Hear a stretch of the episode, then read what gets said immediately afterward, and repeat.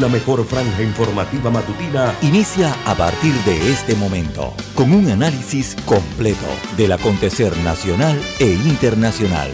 Noticiero Omega Estéreo. Omega Estéreo Noticias.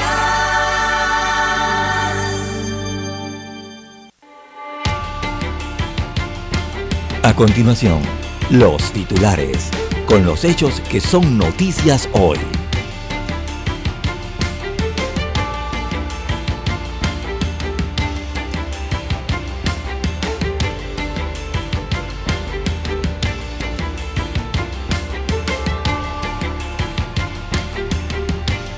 Advierten consecuencias nefastas de no afrontar crisis en la caja de seguro social a ello se refiere el exministro Francisco Sánchez Cárdenas. También tenemos para hoy, municipio de Santiago firma acuerdo para fortalecer diplomacia cultural con Guatemala. Organización Indígena Panameña promoverá su agenda 2030 en cumbre climática de Egipto COP27. Empresarios piden al gobierno reanudar el diálogo por la caja de seguro social. Un fuego en los Libertadores deja un herido. También eh, tenemos para hoy, señoras y señores, un muerto y cuatro heridos deja un tiroteo en local comercial en los Andes, San Miguelito.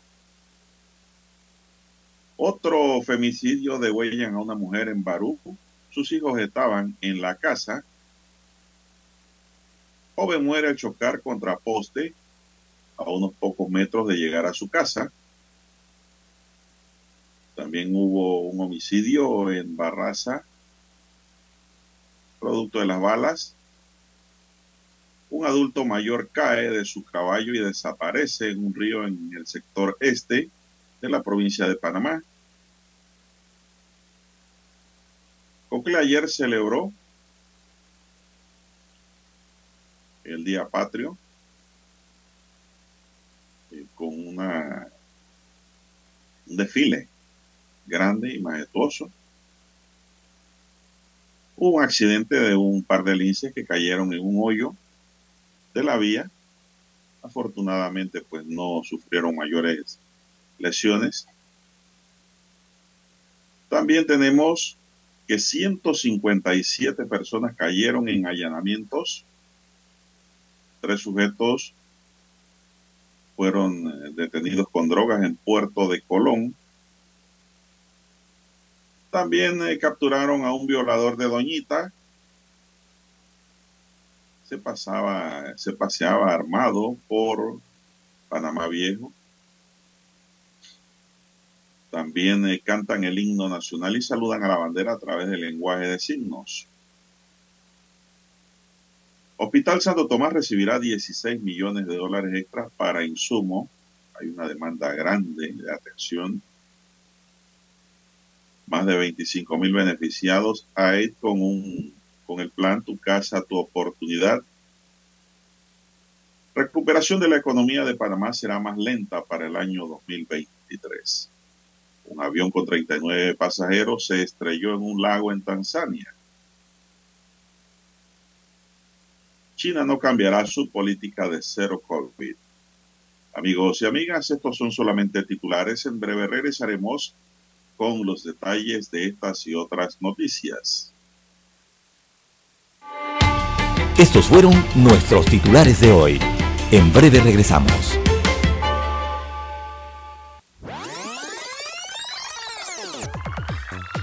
Omega Stereo tiene una nueva app. Descárgala en Play Store y App Store totalmente gratis. Escucha Omega Stereo las 24 horas donde estés con nuestra nueva app. En Omega Stereo estamos evolucionando para ti. Te acompañamos en tu auto, en tu oficina, en tu hogar y ahora en cualquier dispositivo móvil. No importa dónde te encuentres siempre te acompañamos con la mejor programación. Omega Estéreo. Primera cadena nacional simultánea 24 horas.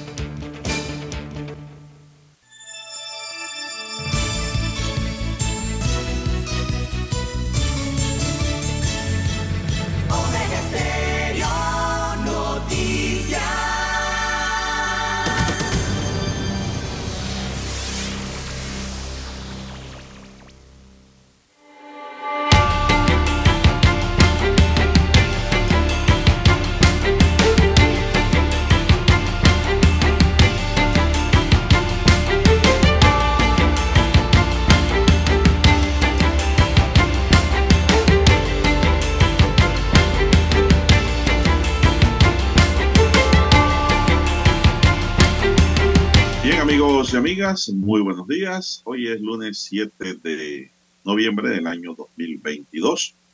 En el tablero de controles está don Daniel Arauz Pinto. En la mesa informativa les saludamos. César Lara. Y Juan de Dios Hernández Sanjur para presentarles las noticias, los comentarios y los análisis de lo que pasa en Panamá y el mundo en dos horas de información.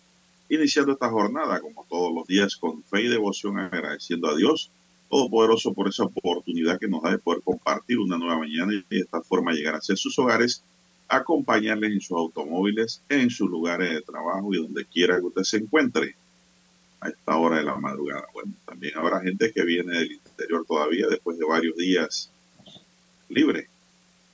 Muchos viajan después de las 12 de la noche para a agarrar las vías despejadas. Bueno, deben venir con sueño, ¿eh? así que tienen que manejar con mucho cuidado Bien, pedimos para todos nuestros amigos oyentes salud, divino tesoro, seguridad y protección, sabiduría y mucha fe. Mi línea directa de comunicación es el WhatsApp doble seis catorce catorce cuarenta y cinco. Ahí me pueden escribir al doble seis catorce catorce cuarenta y cinco a su entera disposición. Don César Lara está en redes sociales. Don César, ¿cuál es su cuenta? Bien, estamos en las redes sociales, en arroba César Lara R, arroba César R, cuenta en la red social Twitter.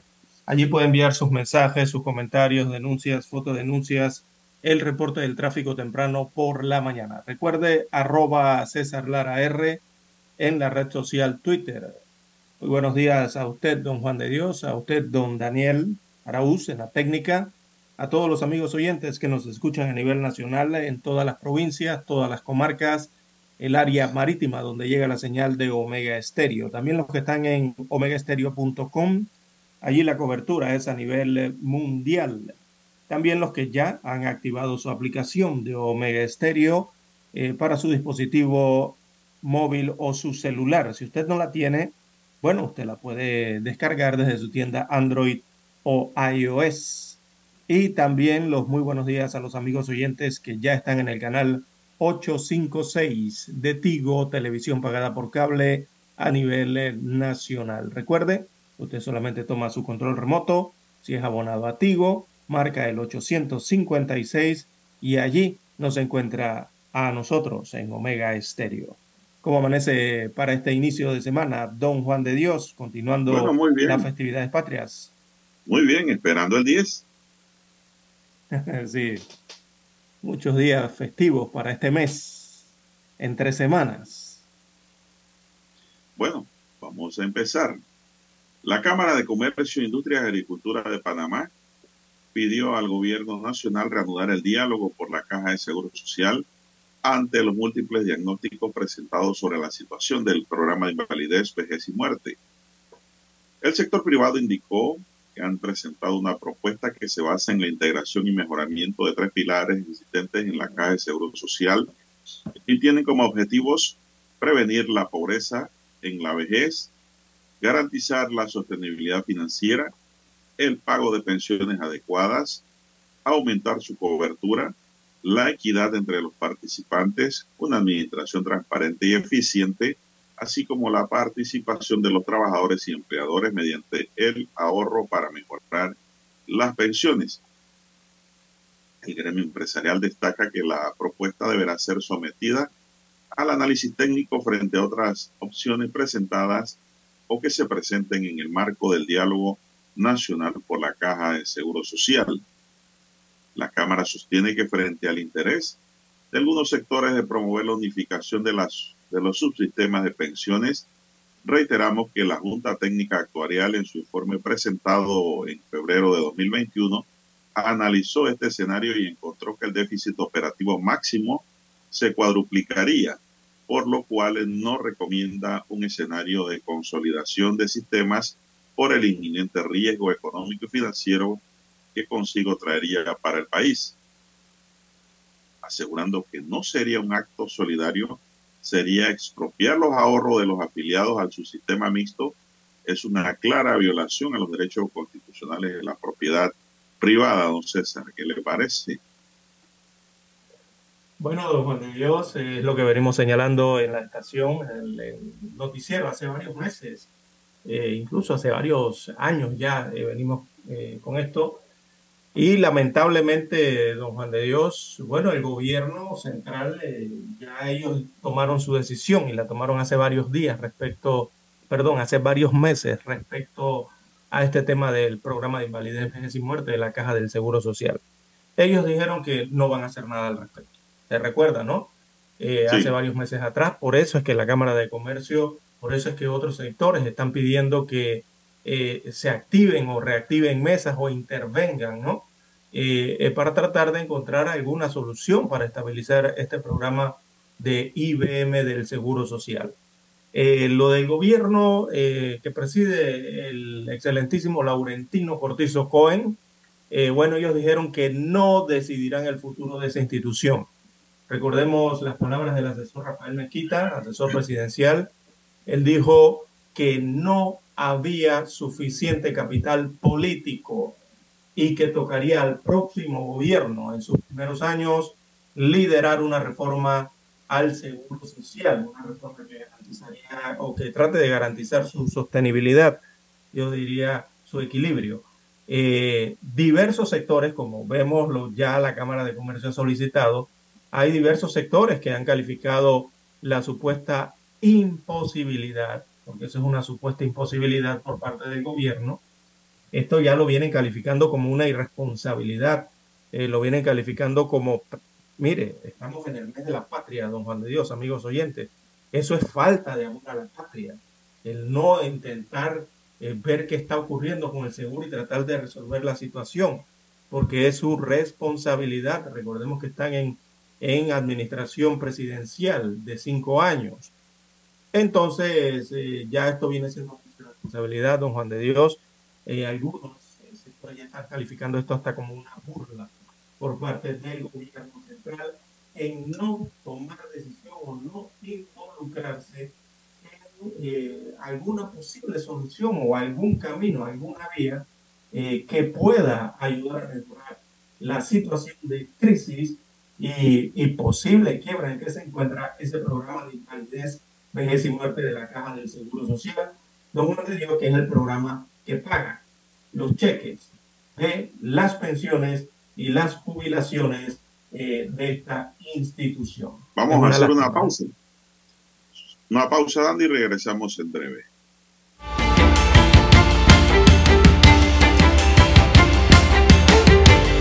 La mejor franja informativa matutina está en los 107.3 FM de Omega Estéreo.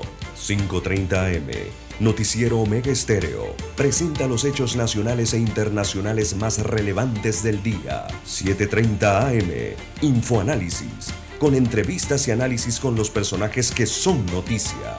De 8 y 30 a 9 y 30 de la mañana. Sin rodeos. Con Álvaro Alvarado. De lunes a viernes por Omega Estéreo.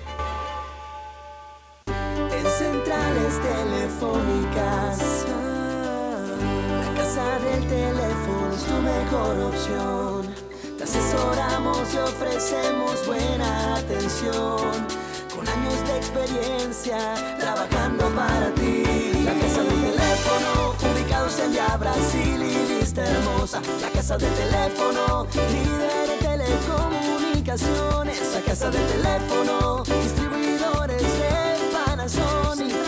Ven a visitarnos, la casa del teléfono. 229-0465, lsdtcorp.com, distribuidor autorizado Panasonic. Omega Stereo tiene una nueva app. Descárgala en Play Store y App Store totalmente gratis. Escucha Omega Stereo las 24 horas donde estés con nuestra aplicación totalmente nueva. Para anunciarse en Omega Stereo, marque el 269-2237. Con mucho gusto le brindaremos una atención profesional y personalizada. Su publicidad en Omega Stereo. La escucharán de costa a costa y frontera a frontera. Contáctenos 269-2237. Gracias. Noticiero Omega Estéreo.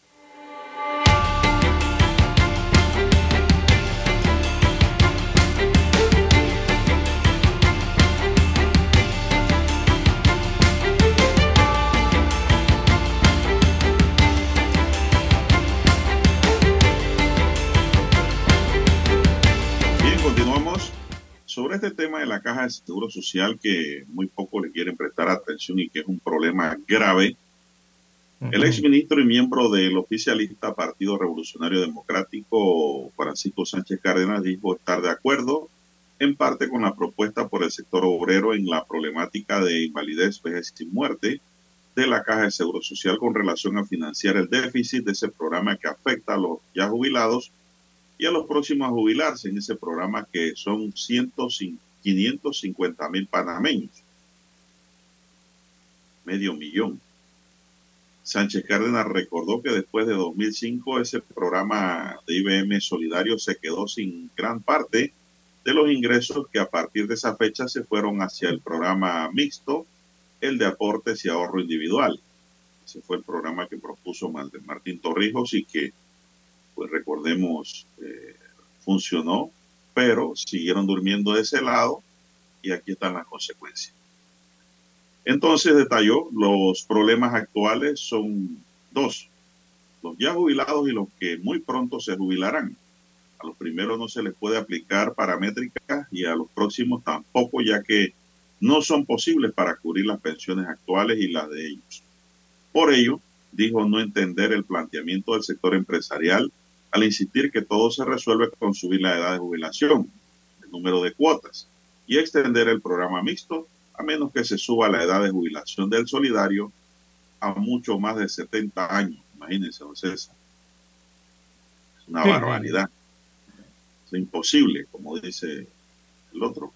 En cuanto a la propuesta, en cuanto a la propuesta del sector obrero de la Junta Directiva, señaló que aunque se quedan cortos, va por el único camino que queda, que es el de financiar ese déficit hasta cuando desaparezca el último asegurado del programa solidario que aportó y está aportando por su jubilación.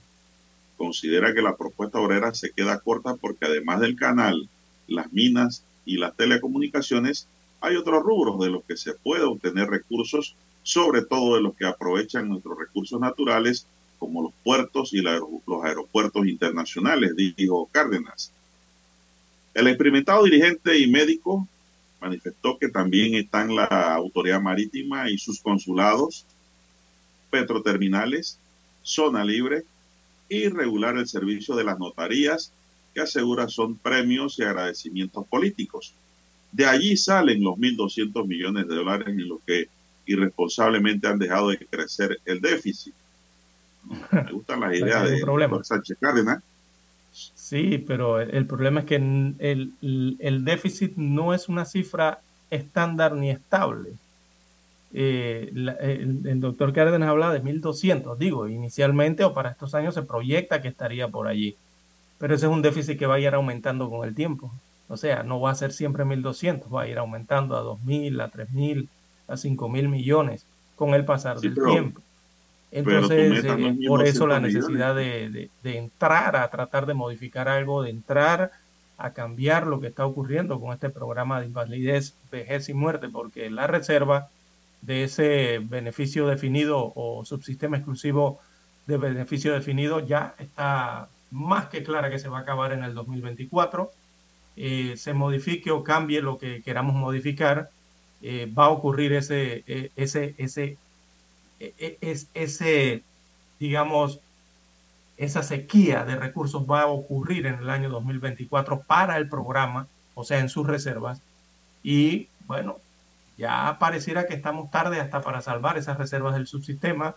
Se van a agotar rápidamente los fondos eh, de la reserva en tan solo, perdón, dos años para pagar las pensiones eh, de lo que es esta última generación de pensionados y jubilados. Eh, la reserva hay que ver también porque hay que incrementar lo que es la baja y la decreciente cobertura del Seguro Social en Panamá. Esto no simplemente es la plata para poder llenar los cheques de los futuros jubilados o los jubilados por estos años que vienen, sino hay que ver la otra parte también de, la, eh, de, la, de, los beneficiarios, que la población sigue aumentando, don Juan de Dios, la población sigue creciendo. Eh, y eh, ante lo que se está notando en la economía, que hay cierto tipo de recuperación económica, pero no está aumentando el trabajo, sobre todo el trabajo formal no está aumentando, lo que estamos viendo es que hay un galopante trabajo informal. Y ese trabajo informal que registra el país, eh, a ese hay que ver, el seguro tiene que ver cómo mejora la cobertura contributiva de estas personas y de los ingresos también, ¿no? Eh, por otra vía, como bien señala el doctor Cárdenas, que hay otros problema, don César. sectores donde se puede por lo menos tomar algo, ¿no? El problema aquí es que son los dos sistemas, el solidario y el mixto. En el mixto hace su propio ahorro.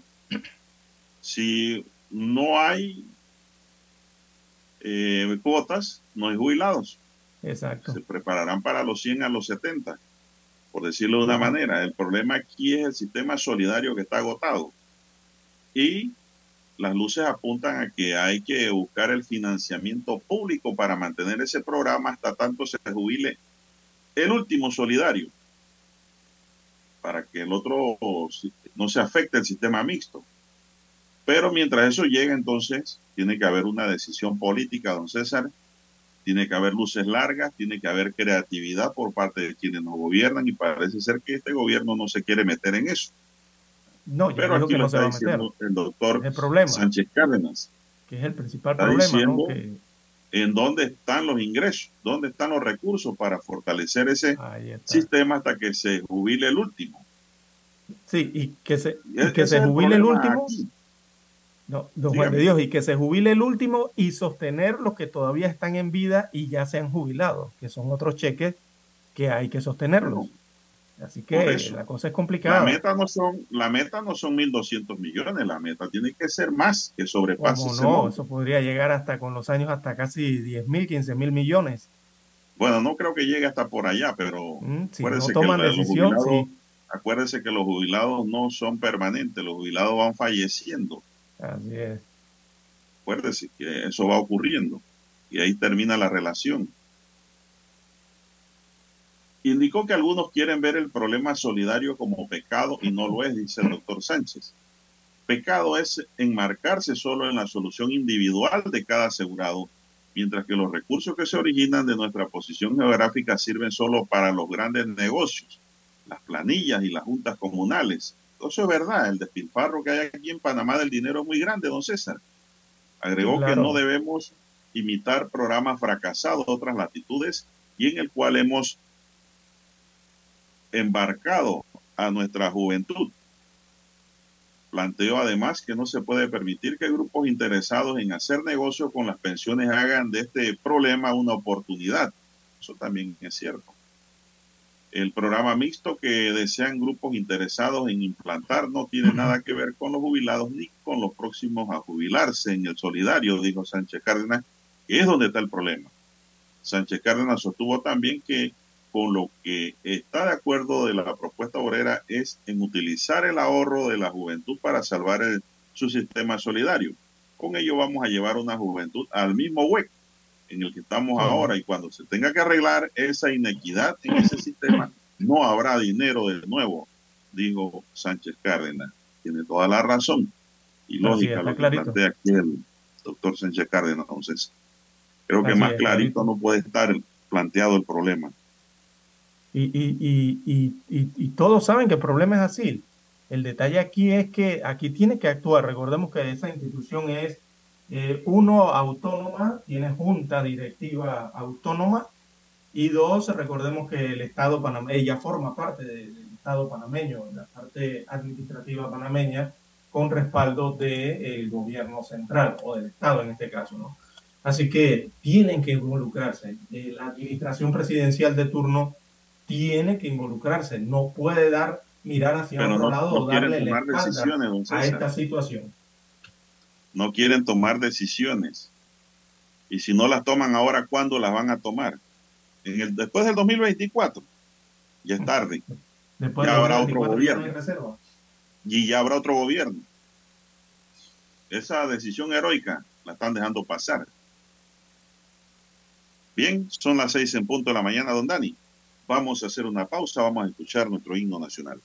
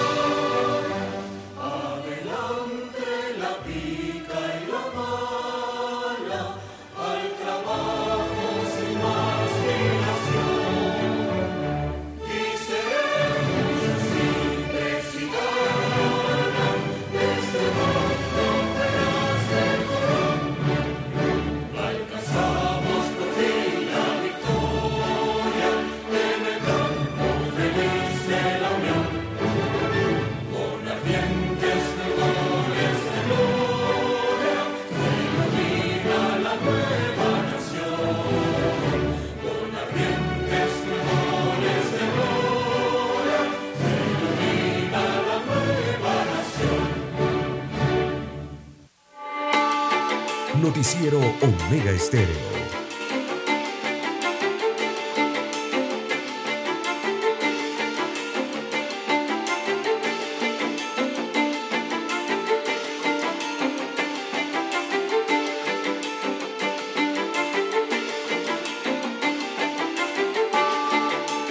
Bien, continuamos, don César, don Dani. Bueno, el tema de la caja de seguro social es un tema que hay que seguir tocando todos los días. Es interesante, dice un oyente aquí, que jubilarse significa convertirse en más pobre, en más necesitado. Eso es lo que significa en Panamá. Actualmente, como está la cosa, imagínense si esto lo remueven todo y lo cambian y suben la edad de jubilación y suben la cuota. La cosa sería hasta peor, dice el oyente, y tiene toda la razón. Porque en jubilación, de tu 100% que recibes de tu salario, eso te va a bajar a un 60%. Ese será tu salario generalmente, ¿no? Salvo que seas miembro de la fuerza pública que tiene una, una jubilación distinta.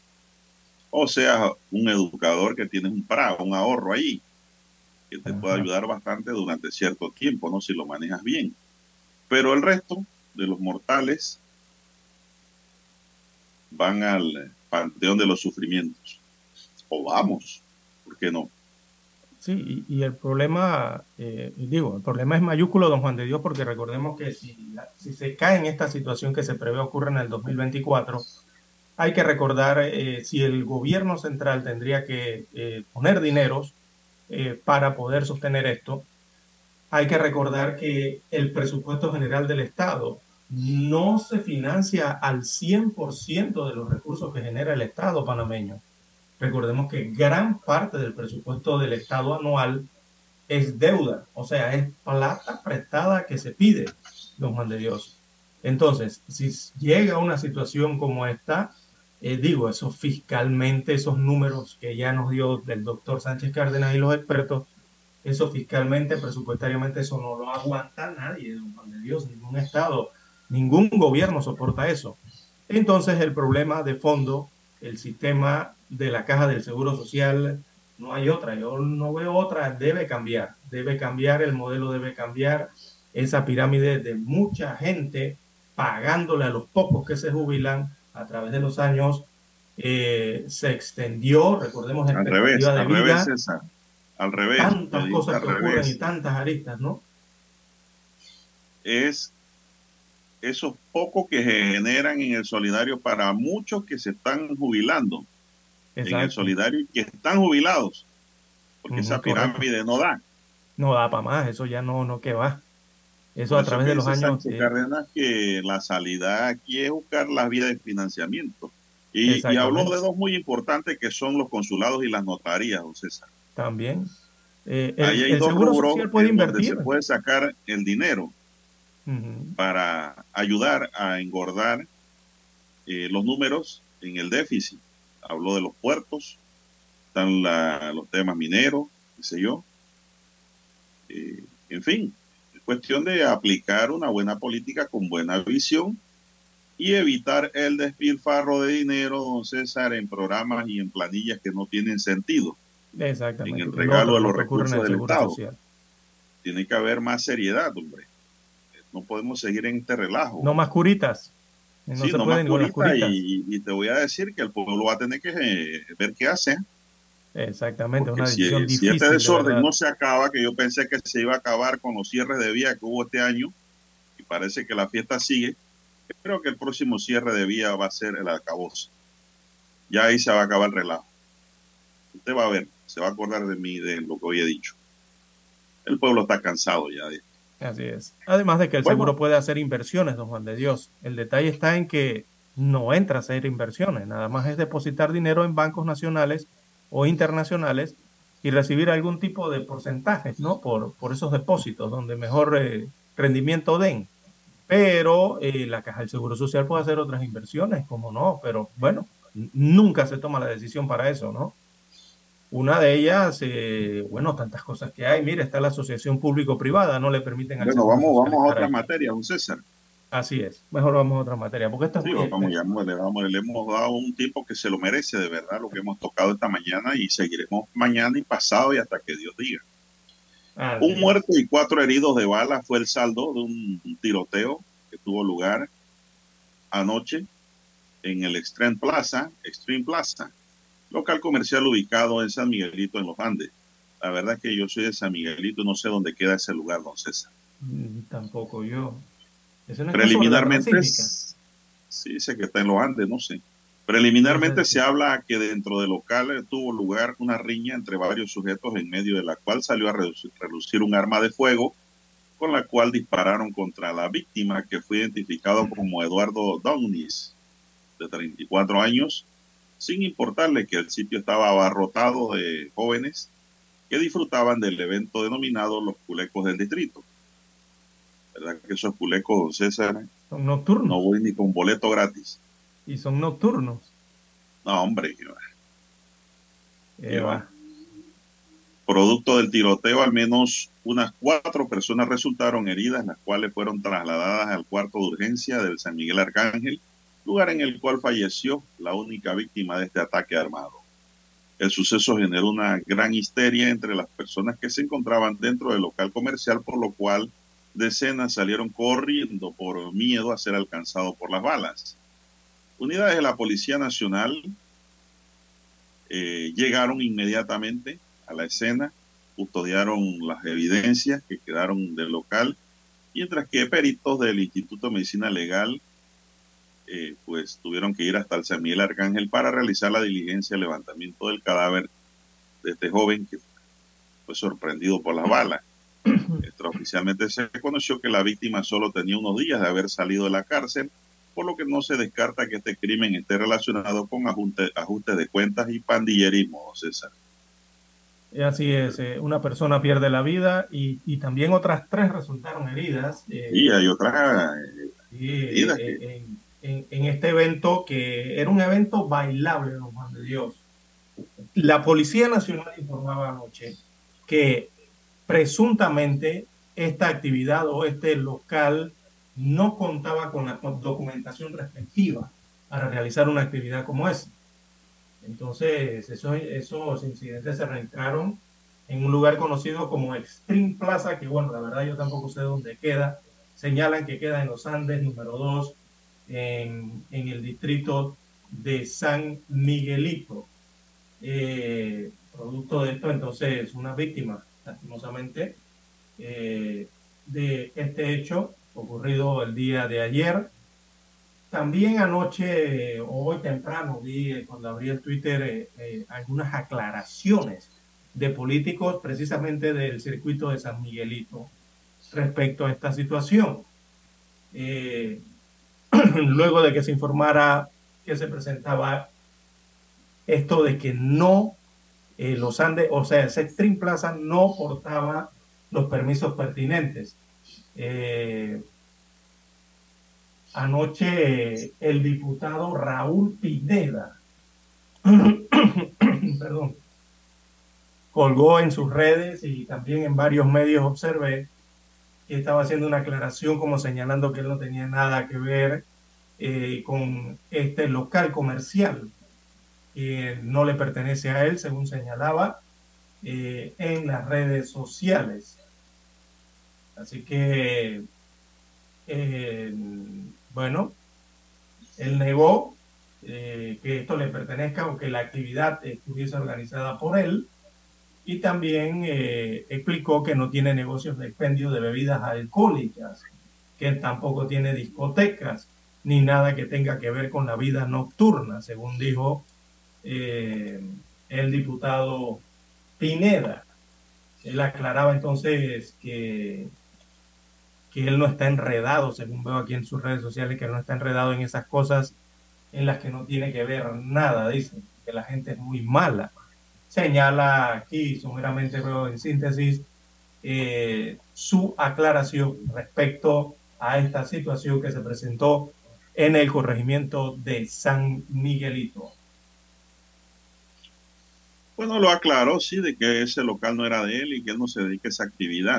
Pero a mí me parece que el local no tiene nada que ver con lo que pasó, don César.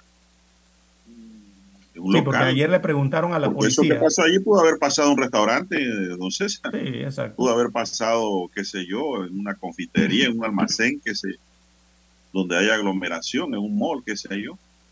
El problema yo creo aquí es el orden que debe haber y la seguridad que tiene que haber en estos lugares cuando se hacen estos eventos. Y pues ahí está lo que ocurrió.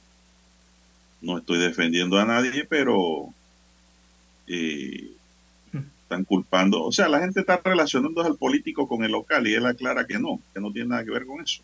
Exacto, sí. Eso fue, pero por ahí también vi en las redes que dicen que el local es un sobrino de él. Podría ser, ¿no? Habría que investigar. Pero tener un local no es pecado ni es delito. El problema es la organización, la seguridad sobre todo. Sí, la seguridad. Mire que la policía, mire don Juan de Dios, que la Policía Nacional, eh, eh, según informaba, ellos la noche del domingo habían solicitado a diversas autoridades eh, detener la, la celebración de esos culecos por no portar con los permisos. Sin embargo, señala la policía que eso no fue posible. Ellos resaltaban que estuvieron dialogando con las diferentes autoridades locales de San Miguelito, también con el Ministerio de Salud, preguntaron, el juez de paz y también al alcalde del distrito de San Miguelito. Y ninguno pudo hacer lo necesario para detener ese hecho Pero si ¿no? O sea, eh, yo, eh, yo leí fue que ellos, tenían su permiso, dice al día. Por eso no podían parar el evento. Debe ser entonces que lo tenían. Fue lo que leí. Bueno, donde hay aglomeración y juventud, don César, en esta época hay violencia y ya está comprobado. Pare de contar. Eso pasa. Bueno, y hablando de violencia, una mujer de 26 años fue asesinada este domingo en el sector de Finca Jagua, en Barú. Vamos a la pausa, don Dani, para regresar con esta lamentable nota.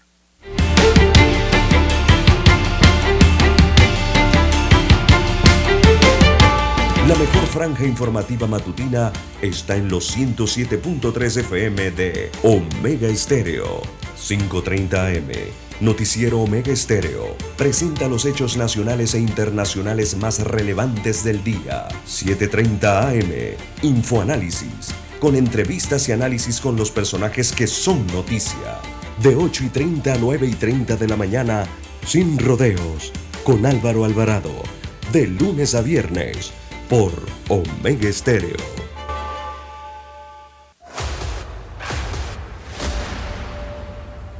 Desde los estudios de Omega Estéreo, establecemos contacto vía satélite con la voz de América.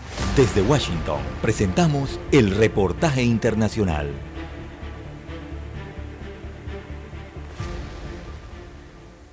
La cantidad de estadounidenses que no tiene una cuenta bancaria bajó a un mínimo histórico el año pasado, ya que la proliferación de bancos que solo funcionan en línea y una economía en mejora están atrayendo a más personas al sistema financiero tradicional.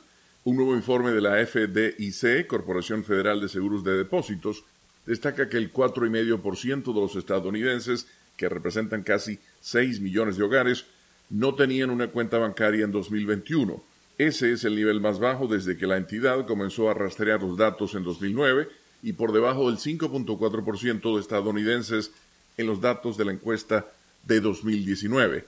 La disminución de hogares no bancarizados puede atribuirse en parte a la pandemia de coronavirus. Los estados y el gobierno federal distribuyeron billones de dólares en estímulos después de que el COVID-19 casi paralizara la economía estadounidense en marzo de 2020.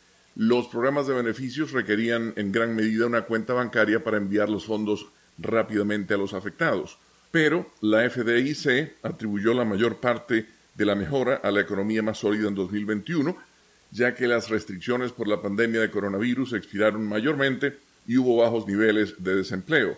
Según la agencia AP, los hogares de habitantes negros e hispanos siguen siendo mucho más propensos a no tener una cuenta bancaria, aunque esas cifras están mejorando.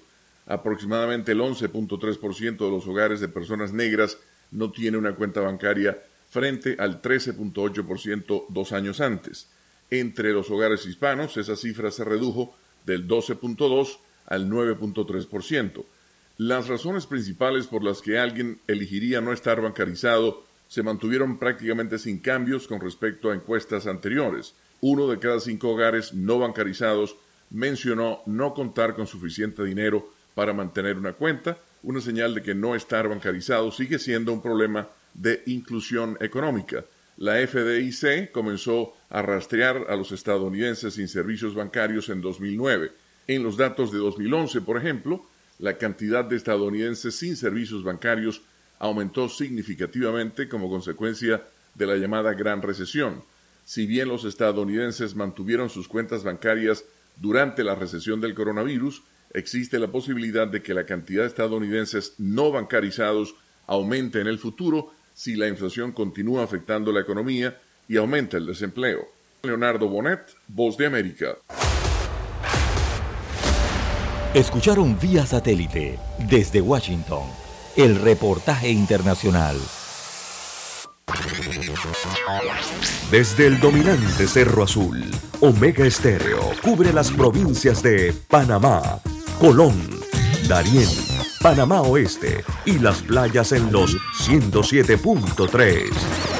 Continúa desde el majestuoso Cerro Canajagua en los 107.5, cubriendo todas las provincias centrales hasta el imponente volcán Barú en los 107.3 para las provincias de Chiriquí, Bocas del Toro y Veraguas.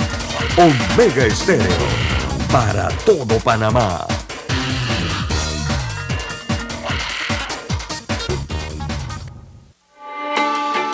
Noticiero Omega Estéreo.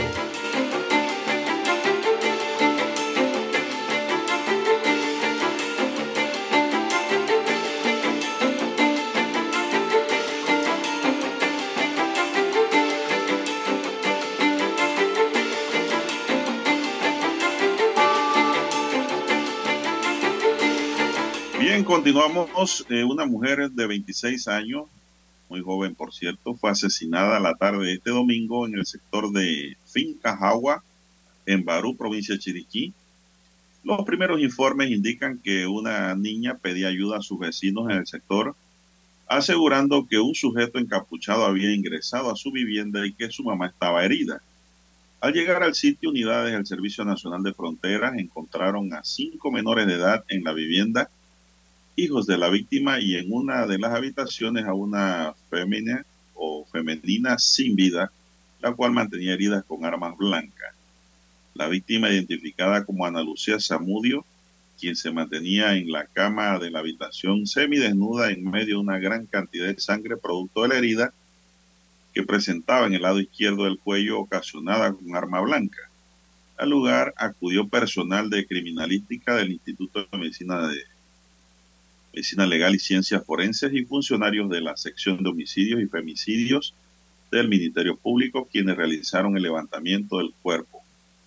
Tras registrarse el hecho, Senafrón logró la aprehensión de un joven de 19 años en el sector de Finca Lechosa, presunto sospechoso de este crimen, por lo cual fue puesto a orden en la Fiscalía de Homicidios y Femicidios de Chiriquí. En lo que va de este año se han registrado cinco femicidios en la provincia de Chiriquí lamentable hecho, don César. Cinco niños huérfanos. Horrible. Y eh, la degolló prácticamente don Juan de Dios. Sí, Esto hombre, ocurrió en el corregimiento salvaje. de Rodolfo Aguilar Delgado. Este es un corregimiento del distrito de Barú, eh, allá en el occidente del país, en la provincia de Chiriquí. Cuatro de la madrugada eh, había ocurrido esta situación lastimosa, ¿no?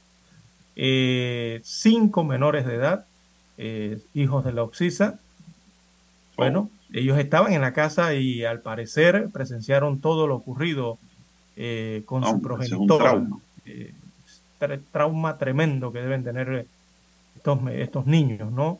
Eh, ellos están eh, en, en manos de las autoridades correspondientes, lo- los cinco menores de edad. Así que el Ministerio Público ha iniciado las investigaciones o las pesquisas de este hecho de sangre y ahora están tras la del responsable. Por lo menos hay una persona detenida hasta el momento, ¿no?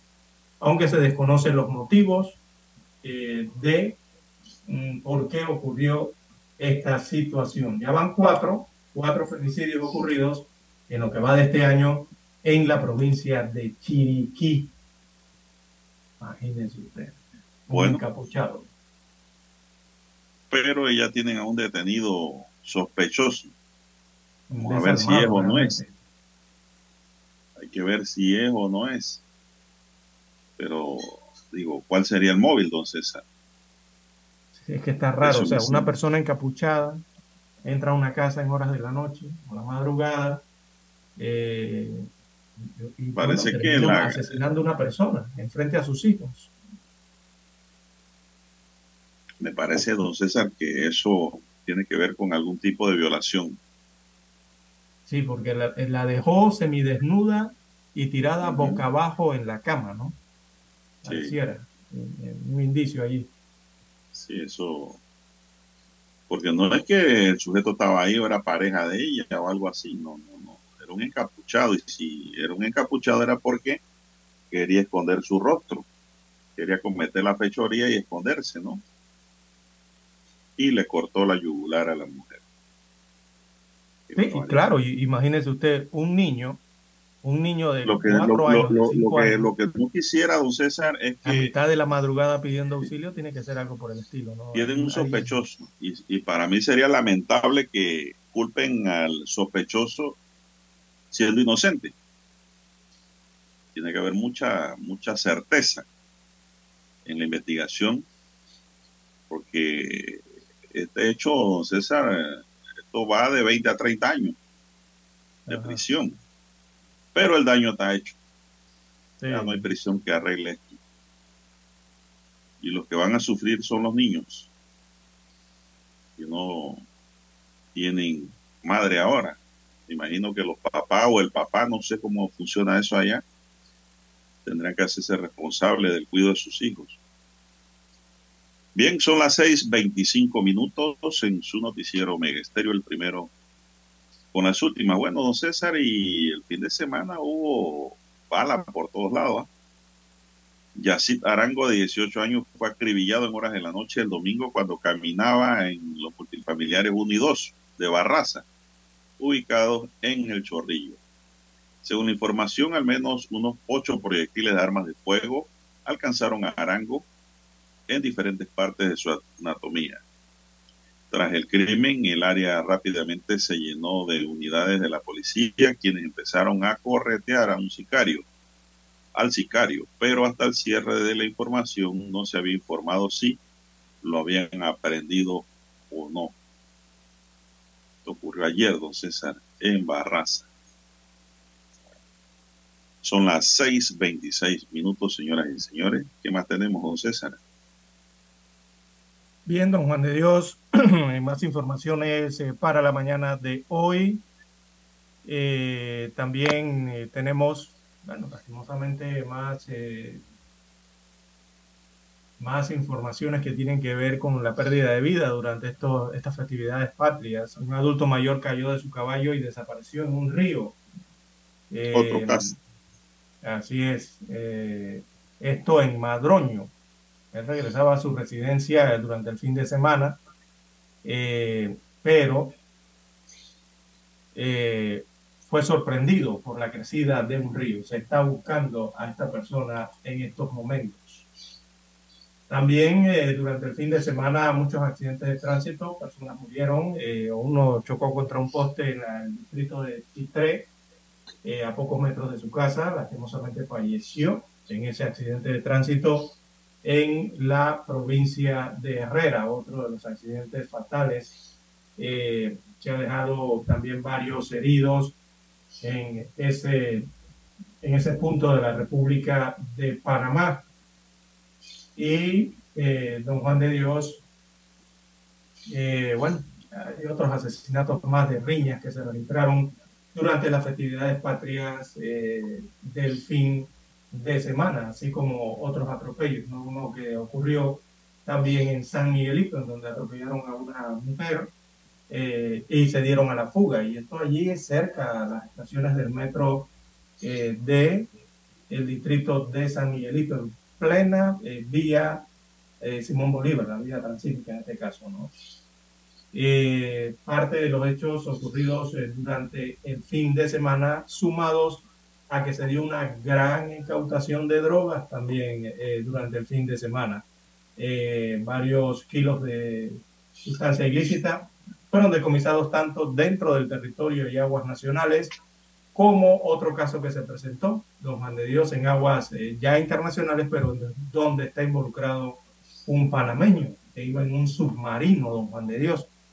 en estos aparatos eh, que crean o hacen eh, los narcotraficantes para transportar drogas en el océano.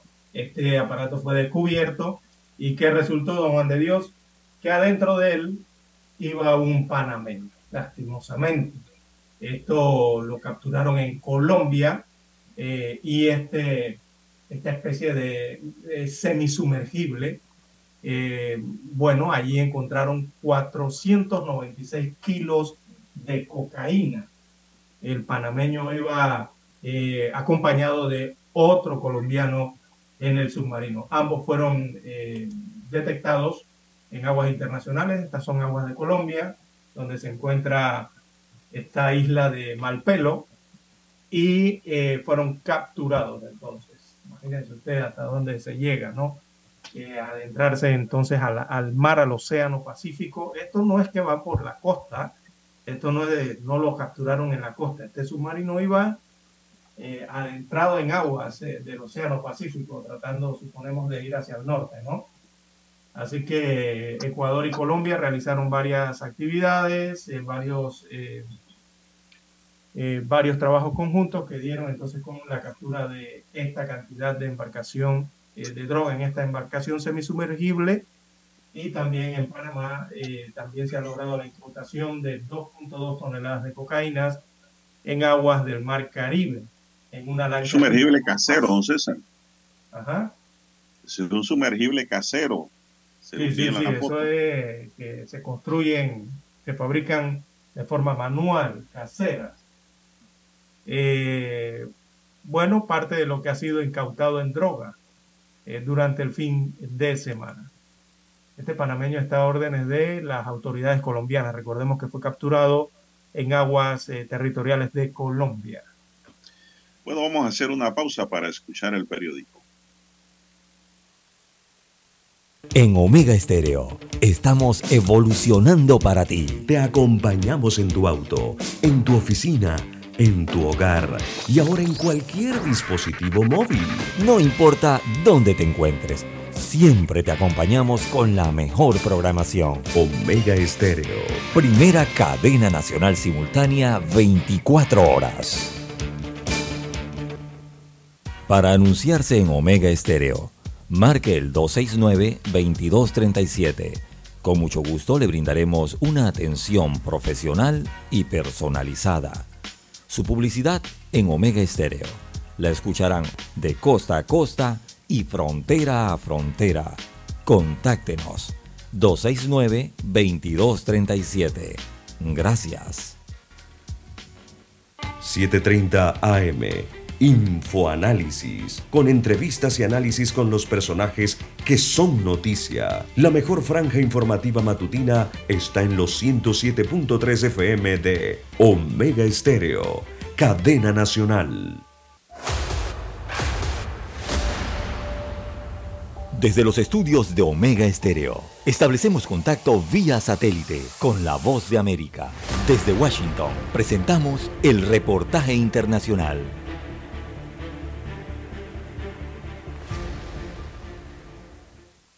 Los menores en América Latina y el Caribe enfrentan violencia en el hogar, la escuela y la calle, alertó UNICEF en su más reciente reporte. Los datos que tenemos, y estos son datos comparables de toda la región, es que entre el año y los 14 años hay dos de cada tres niños, niñas y adolescentes de la región experimentan algún tipo de disciplina violenta en el hogar. Y creo que este hecho de que sea en el hogar es muy importante porque ese lugar en el que pensamos que los niños es donde están más seguros, suele ser el primer sitio en el que los niños, niñas y adolescentes sufren violencia. Explicó a La Voz de América Esther Ruiz, especialista de protección de la niñez de la Oficina Regional para América Latina y el Caribe de UNICEF, quien indicó que la tasa de homicidios de menores en la región es la más alta en el mundo. si lo comparamos con otras regiones, estamos hablando de cuatro veces más. O sea, realmente es un número muy alto. Y la mayor es que los homicidios, a diferencia de otras regiones, es la causa principal de muerte entre adolescentes entre 10 y 19 años. Sin embargo, Ruiz subrayó las diferencias de género. Los niños tienen siete veces más posibilidades de morir por homicidio que las niñas, mientras que las niñas son especialmente más vulnerables a la violencia sexual, sobre todo a partir de los 10 años de edad. UNICEF reconoce el avance que ha habido en torno al castigo físico, pero insiste en la importancia de la prevención en la región, trabajo que adelantan en conjunto con los gobiernos. Celia Mendoza, Voz de América, Naciones Unidas. Escucharon vía satélite desde Washington el reportaje internacional. Noticiero Omega Estéreo.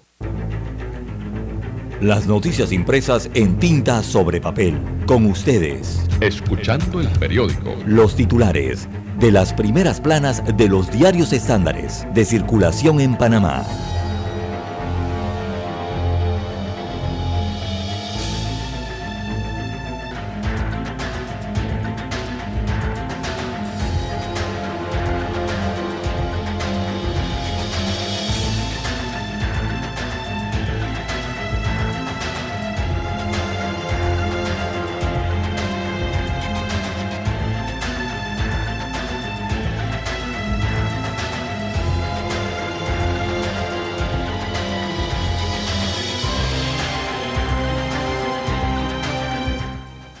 Amigos oyentes, el diario La Prensa titula para este lunes 7 de noviembre del año 2022, 5.720 cuartos de hoteles permanecen cerrados. Esto pese al aumento de visitantes respecto a las cifras del año 2021. El flujo de turistas está lejos de los niveles reportados antes de la pandemia respiratoria, destaca hoy el diario La Prensa. También para hoy titula Indicasat 20 años de trabajo entre retos y limitaciones. Así que señala la información del diario La Prensa para hoy que después de dos décadas, el Instituto de Investigaciones Científicas y Servicios de Alta Tecnología, por sus siglas Indicasat AIP, eh, posee una de las eh, infraestructuras más completas de Centroamérica para hacer estudios científicos, eh, pese a que no cuenta con, el presupuesto propio. Destaca el reportaje de la página 2A del diario La Prensa. También lenta entrega de fondos para prevenir uso de drogas. destaca otro de los títulos de portada. Ataques sexuales, el tercer mayor delito cometido. También para hoy en Panorama, disminuye cobertura. Eh, veamos rápidamente aquí el diario La Prensa dice disminuye cobertura en mm, disminuye esto tiene que ver con la vacunación veamos la vacuna de cuál se trata bueno sí disminuye la cobertura de la vacunación contra el BPH, este es el virus del papiloma humano. También en economía, Cortizo guarda silencio sobre contrato con Minera Panamá. Está bien raro porque eh, la minera dio a conocer la cantidad de producto que está exportando y está hablando de miles de millones de toneladas y miles de millones de dólares eh, que están recibiendo por esto y resulta que esta minera no tiene un contrato de concesión propiamente con la República de Panamá, pero sí está extrayendo y haciendo negocios con recursos del país. Ilegalmente. Tiene que haber una amplia explicación eh, sobre Todo este eso es ilegal, entonces. Sí, es una extracción ilegal al final del, del tema, ¿no? Con la permisión El de- del gobierno. Así es. Bien, en deportes, eh, Panamá cae por la mínima ante Qatar en partido amistoso. También en panorama aparece fotografía de Olimpo Sainz. Eh, el reportaje dice, los alumnos no saben por qué desfilan. eh, ciertamente. ¿ah? En buena parte yo creo que saben por qué desfilan. Bueno, eh, la fotografía principal del rotativo para la mañana de hoy eh, destaca una fotografía en una de las playas de la República de Panamá. Es fácil de identificar esta playa. Esta es la playa La Angosta, que queda allá en, en el área de María Chiquita, cerca María Chiquita. Eh, paseo, fútbol y playa, la titulan. Eh, entonces destacan allí eh, el hecho de que los días patrios, muchas familias se han dirigido a varios puntos de turismo, o sea, de playas, a disfrutar de estos lugares y también practicar algo de deporte y sacar a pasear a sus familias. Bien, son los titulares que muestra hoy en portada el diario La Prensa. Pasamos ahora a lo que tiene en primera plana el diario La Estrella de Panamá. Bien, la Estrella de Panamá para hoy nos dice en su primera plana, Cámara de Comercio, Industria y Agricultura de Panamá dice pasividad ante crisis de la Caja de Seguro Social ya tiene consecuencias nefastas. La Cámara de Comercio exigió al gobierno reanudar el diálogo de la Caja de Seguro Social y que las propuestas presentadas sean analizadas científicas y técnicamente con el fin de encontrar soluciones viables a este gran problema del cual depende el futuro del país. También, hoy nos dice la estrella, eh, COP27 enfoca su agenda en las víctimas. La cumbre climática COP27 abrió ayer en la ciudad egipcia de Sharm el-Sheikh con la promesa de que por primera vez se debatirá cómo se indemnizará a los países en desarrollo que actualmente son considerados víctimas del cambio climático. También tenemos Lois Iglesias, retrata la cosmovisión de la mujer indígena. Cuando hablamos de mujeres indígenas estamos hablando de la sabiduría de nuestros pueblos, de nuestras abuelas. La fotógrafa Aguna reflexiona sobre una de las exhibiciones fotográficas, una muestra que asegura se transforma con el tiempo y sirve como plataforma para dar a conocer los logros de la mujer indígena panameña en diferentes campos profesionales. También tenemos múltiples artistas pusieron en venta sus obras hasta el 11 de noviembre para recoger fondos a favor de la Fundación Obsequio de Vida quien gestionará el viaje y la cirugía urgente que necesita un bebé de un mes y medio de nacido. De Pedregal al medallero de los Juegos Bolivarianos, la historia de Rosalia Abadía. Lula, cara a cara contra el arraigo bolsonarismo. Lejos de ser un suceso coyuntural, el bolsonarismo expresa un malestar profundo en una sociedad desigual precarizada y donde el individualismo marca las relaciones sociales, un muro que deberá enfrentar el recién electo presidente brasileño. Y Defensoría, Defensorías abordan flujo migratorio en Necoclí.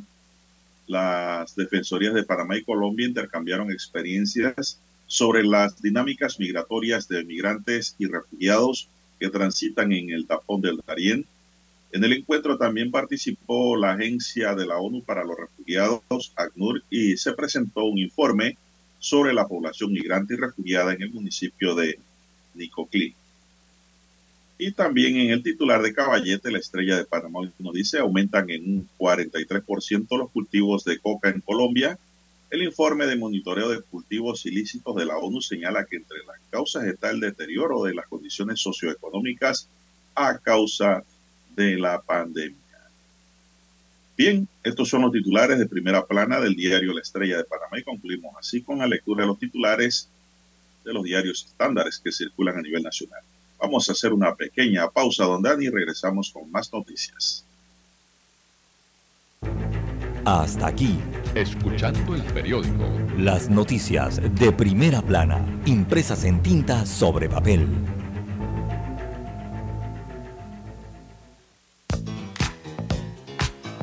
Desde el dominante Cerro Azul en los 107.3. 107.3. Continúa por el majestuoso Cerro Canajagua en los 107.5 para provincias centrales. Hasta el imponente Volcán Barú.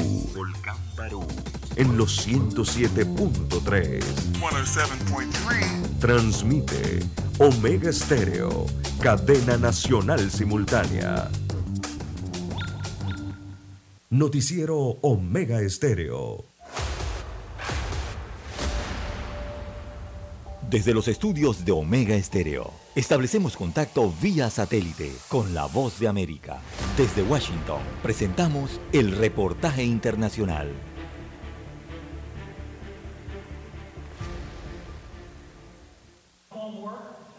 California lidera el país en el número de nuevos ciudadanos naturalizados. Un nuevo informe realizado por la Alianza Nacional de Nuevos Estadounidenses indica que entre 2016 y 2020 casi 734.000 extranjeros se convirtieron en ciudadanos. Estos nuevos ciudadanos ahora eh, son nuevos votantes. Nancy Flores, subdirectora de la Asociación Nacional para Nuevos Estadounidenses, atribuye el aumento en parte a una respuesta contra los ataques antiinmigrantes. Eso es lo que escuchamos en los testimonios una y otra vez. Yo me hice ciudadano para sentirme lo más protegido que yo pueda sentirme en este país. También mucha gente está motivada para ver diferentes en realidad nos representen y que no nos estén atacando. En este bloque de nuevos ciudadanos, 48% son asiáticos, 41% de las Américas, 7% de Europa y 3% de África. Por país de origen, México tiene el mayor número de ciudadanos naturalizados, seguido por Filipinas. El Salvador está en sexto lugar y Guatemala en el noveno. La mayoría de los ciudadanos naturalizados viven en el área metropolitana de Los Ángeles. El resultado del reporte fue celebrado por Angélica Salas, la directora ejecutiva de la Coalición por los Derechos Humanos de los Inmigrantes, CHIRLA. Como inmigrantes, tenemos el poder de cambiar a nuestra sociedad para que sea más inclusiva, que dé la bienvenida a los inmigrantes, que haya oportunidad para todos. Y eso, afirma, se logra con el voto. Verónica Villafañe, Voz de América, Los Ángeles. Escucharon vía satélite desde Washington el reportaje internacional.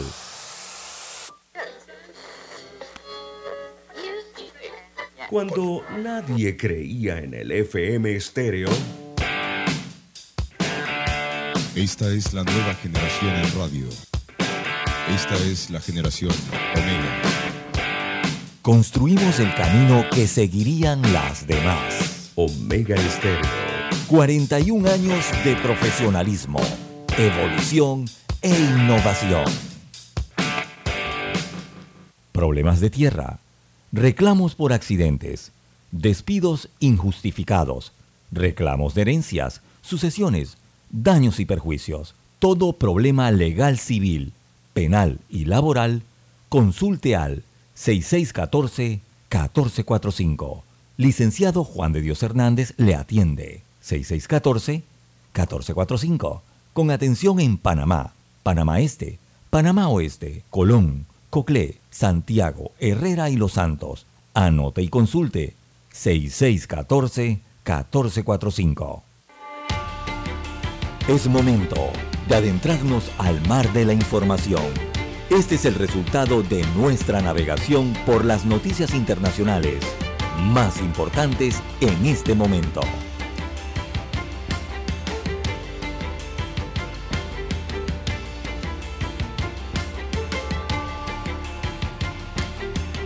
Bien, vamos a dar, eh, un recorrido rápidamente por las noticias internacionales. En Tanzania, un avión eh, de Precision Air con 39 pasajeros se estrelló en el lago Victoria. Precision Air es una de las principales aerolíneas privadas de Tanzania. Y ayer, pues al cierre de esta información, se reportaron al menos 19 muertos en ese accidente aéreo. El accidente ocurrió a las 8 y 53 hora local cuando el vuelo de PW 494 realizado con un avión ATR 42500 viajaba entre las ciudades de Dar, de Dar El Salán y Bukoba, capital de Gaguera. Videos difundidos En las redes sociales muestran el avión casi completamente hundido y rodeado de lanchas motoras que realizaban el rescate. De acuerdo a la Radiotelevisión Nacional Tanzania, TBC, la intensa lluvia y los fuertes vientos provocaron el accidente, algo que estableció uno de los pasajeros del avión mientras era atendido en el hospital. La presidenta de Tanzania, Samia Suluhu Hassan, lamentó el accidente y llamó a la calma en un mensaje de Twitter. Otro accidente aéreo que hay que sumar, don César, a la lista de accidentes de esta naturaleza. 649. Así es, las 6:49 minutos eh, de la mañana. Bueno, eh, Pyongyang promete respuesta militar sostenida y firme a maniobras de Estados Unidos y de Seúl, según han informado este lunes eh, por la mañana desde eh, el área asiática. Así que según el régimen de Kim Jong-un, los ejercicios realizados por su vecino del sur y por Washington la semana pasada estaban dirigidos a escalar internacionalmente la tensión en la región. Eh, muestran entonces los servicios internacionales una serie de fotografías eh, que han sido reveladas por el régimen norcoreano del momento en que lanza sus misiles. Y es una secuencia de varios puntos donde ellos lanzan eh, los misiles, muchos de ellos son misiles móviles, o sea, vehículos móviles, que divulgaron entonces las imágenes de las operaciones militares de Pyongyang con esos misiles disparados desde varios sitios que, bueno, no, no han sido identificados por parte de Corea del Norte. Así que la advertencia se produce en el contexto de una serie de pruebas de misiles realizados por Pyongyang en las últimas semanas, incluido el lanzamiento el sábado de cuatro misiles balísticos, días después que Estados Unidos de América y Corea del Sur concluyeran los mayores ejercicios perdón, militares aéreos realizados hasta la fecha. Así que, bueno, otro comunicado más de esa especie de tensión que hay entre ambas naciones coreanas, tanto la del norte como la del, la del sur. Y por el hecho de las maniobras y también de algunas bases aéreas que está utilizando los Estados Unidos en Corea del Sur. Sigue esa tensión en la parte de Asia. Allí también está muy pendiente y con sus radares Japón, que está vigilando entonces hacia dónde van esos misiles, porque don Juan de Dios, la situación es que estos misiles están cayendo cerca de ambos territorios, tanto del, del norte como del del sur, en Corea, eh, en sus áreas eh, prácticamente limítrofes, ¿no? Y por allí cerca, recordemos, también se encuentra el Japón. Bien, las el fin de semana, don César. De la mañana en todo el territorio nacional. ¿Qué más tenemos? El fin de semana Estados Unidos envió 80 aviones de guerra al área. Para allá. Así es, para sumarse a los ejercicios que están ocurriendo allí.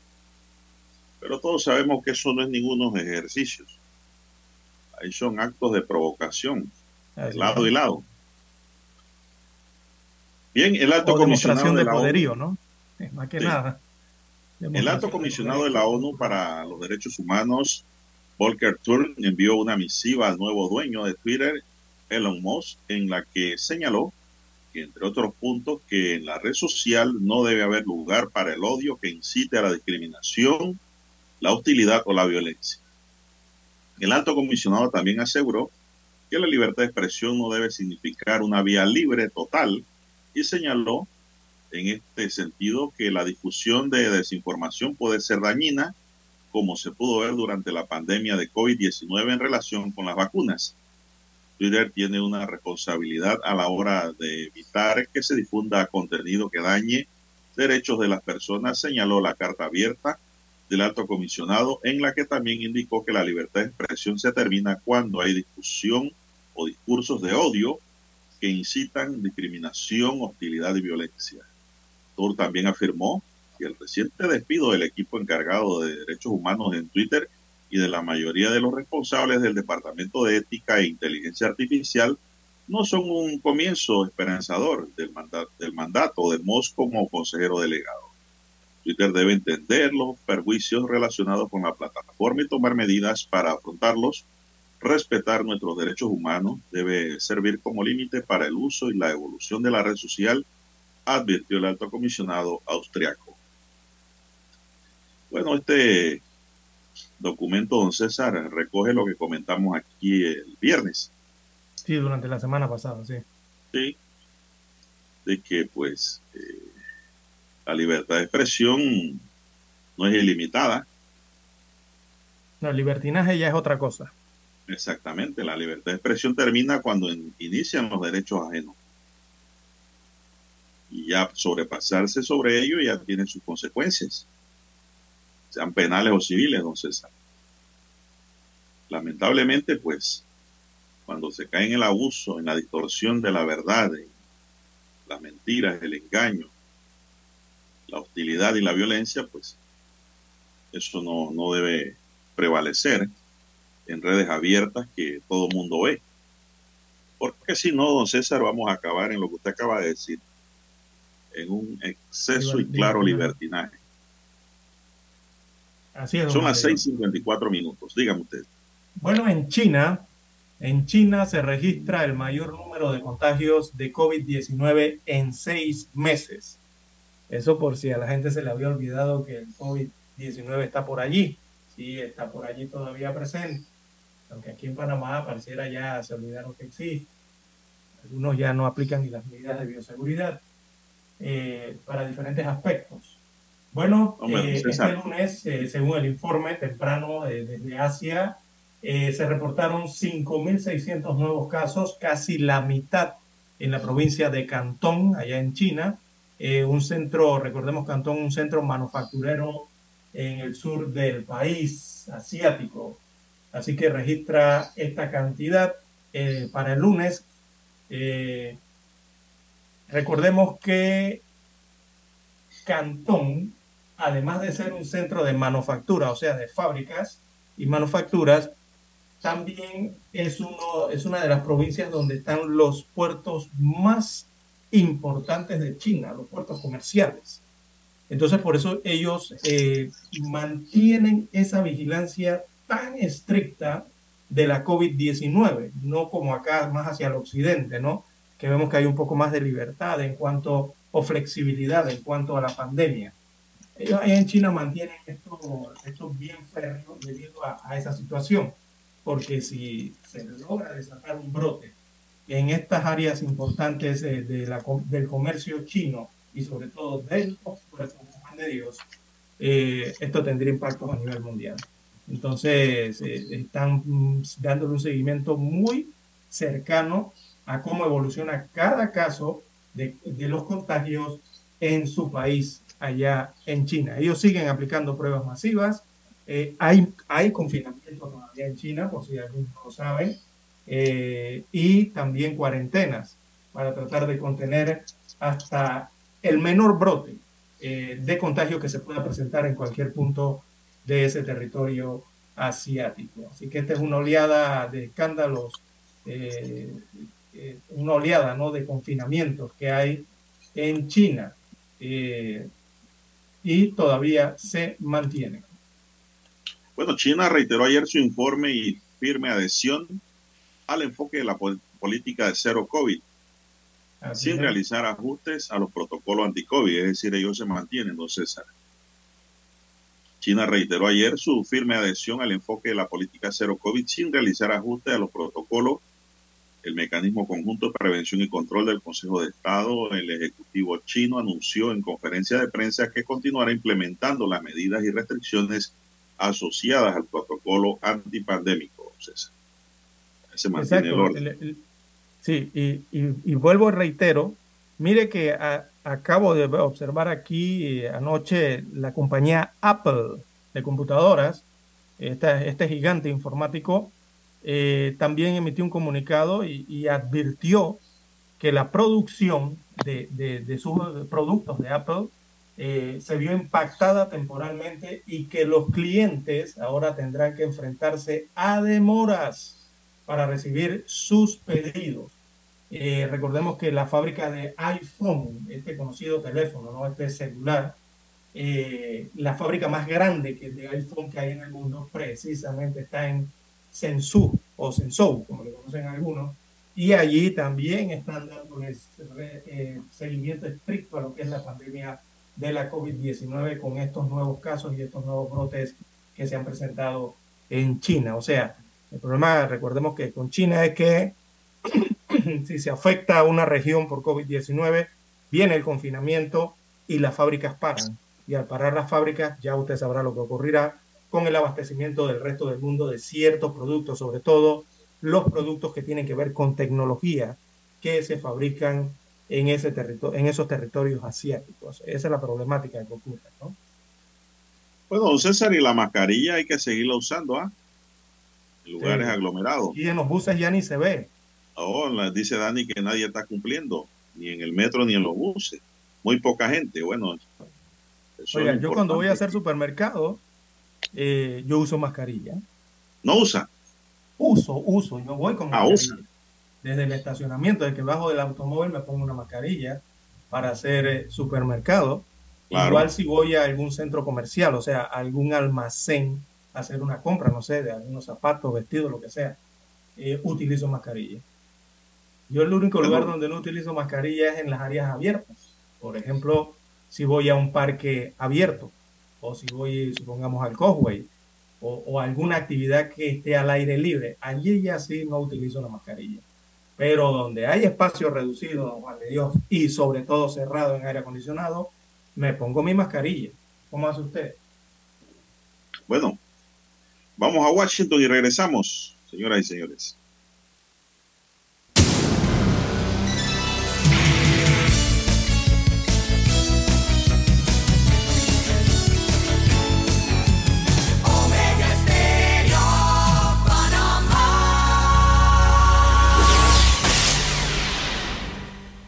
El satélite indica que es momento de nuestra conexión. Desde Washington, vía satélite. Y para Omega Estéreo de Panamá, buenos días, América. Buenos días, América. Vía satélite. Desde Washington.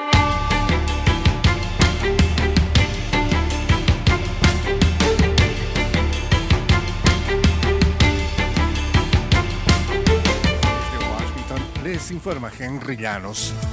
A pocos días de las elecciones de medio término, ambos partidos buscan atraer votos centrados en la economía de Estados Unidos. Diva Lizette Cash nos informa. A días de la cita electoral, la economía y la inflación se han convertido en las preocupaciones predominantes entre los votantes, al pasar de un 33% en julio a un 44% en octubre. El presidente Biden advirtió sobre la existencia de un movimiento conservador cada vez más violento. Tenemos el mercado fuerte para ayudar a invertir en nosotros mismos. Como presidente, no acepto el argumento de que muchos estadounidenses tienen problemas para encontrar buenos trabajos. Muchos trabajadores finalmente han encontrado dignidad en el lugar de trabajo. Cash, América, Washington. El premio récord de la lotería Powerball ha crecido aún más hasta llegar a los 1.900 millones de dólares después de que nadie ganara el sorteo del sábado. El nuevo premio de 1.900 millones de dólares será para un ganador que opte por recibir el premio en una cuota anual durante 29 años.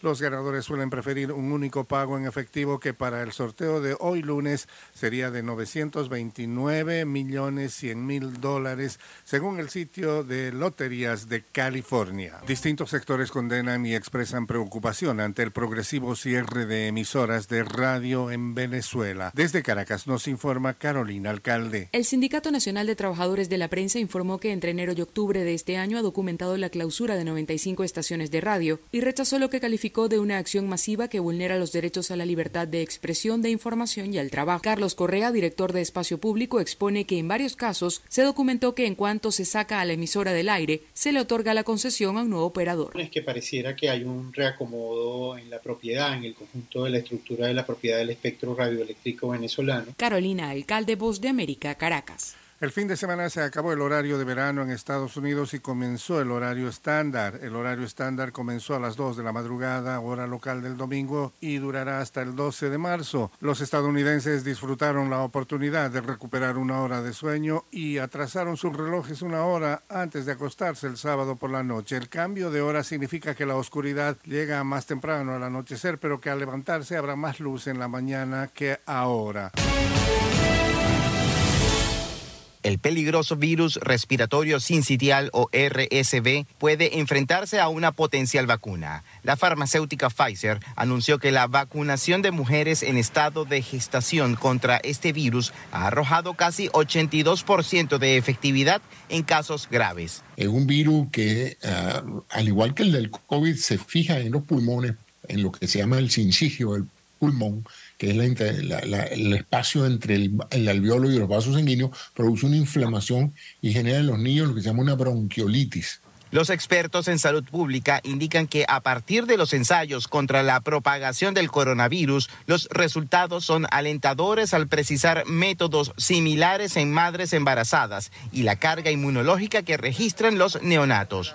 Nos gustaría proteger a la madre, pero también es importante que parte de esa protección atraviese la placenta y proteja al recién nacido durante los primeros meses de vida antes de que podamos comenzar a vacunar al recién nacido. Esto más todo lo que se ha aprendido con las vacunas de RNA ha hecho posible que muchas de estas empresas estén desarrollando vacunas para niños recién nacidos, pero vacunando a la madre. Niños recién nacidos y adultos de edad avanzada son los pacientes potenciales del RSV, sobre todo cuando disminuyen las temperaturas. El doctor Cisneros afirma que es una muy buena noticia, pero que la vacuna no estará disponible antes de 2023. José Pernalete, Voz de América, Miami. Desde Washington vía satélite y para Omega Estéreo de Panamá hemos presentado Buenos Días América. Buenos Días América vía satélite desde Washington. Problemas de tierra, reclamos por accidentes, despidos injustificados, reclamos de herencias, sucesiones, daños y perjuicios. Todo problema legal civil, penal y laboral, consulte al 6614-1445. Licenciado Juan de Dios Hernández le atiende. 6614-1445. Con atención en Panamá, Panamá Este, Panamá Oeste, Colón, Coclé, Santiago, Herrera y Los Santos. Anote y consulte. 6614-1445. Noticiero Omega Estéreo.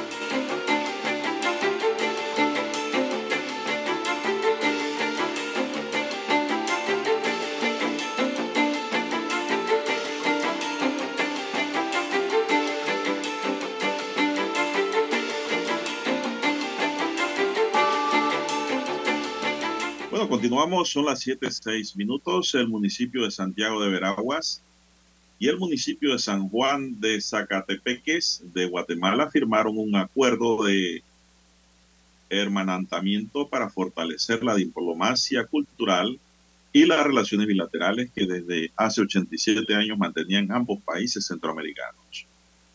El convenio fue firmado por los alcaldes de Santiago de Veraguas, Sami Sandoval, y su homólogo de San Juan, de Zacatepeques, Juan Carlos Pellecer, en un acto celebrado en el Palacio Municipal de San Juan, en el que además participó la vicecanciller de Guatemala, Ava Atsun Arevalo, de, de Moscoso, y representantes de la Embajada de Panamá acreditada en ese país. El alcalde Sandoval destacó el potencial que tiene el mencionado municipio guatemalteco en materia económica en el desarrollo de artesanías, turismo y fabricación de muebles y otros rubros tan importantes como las flores. La experiencia que hemos compartido en esta visita bien podría replicarse en nuestra ciudad y hacer intercambios en materia de educación con universidades y con la Augusta Escuela Normal Juan de Montenegro Semena de Santiago, agregó Sandoval acuerdo diplomático, don César, entre municipios. Así es. Bueno, eh, recordemos que los municipios pueden realizar este tipo de acuerdos, eh, tienen cierta autonomía, ¿no? Eh, y es bueno, hay que ver de, el acuerdo en, específicamente, ahí hablaron de forma genérica, pero específicamente lo que beneficiaría, ¿no?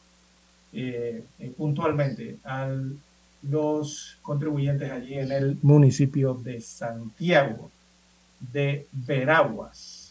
Eh, tendría que ver entonces más con el tema, creo que de, de, agricultura, ¿no? O, de, o que tiene que ver con las flores. Algún proyecto de avance se realiza en Santiago. Recordemos que en Veraguas eh, hay tierras altas y tierras bajas aptas para este tipo de desarrollos.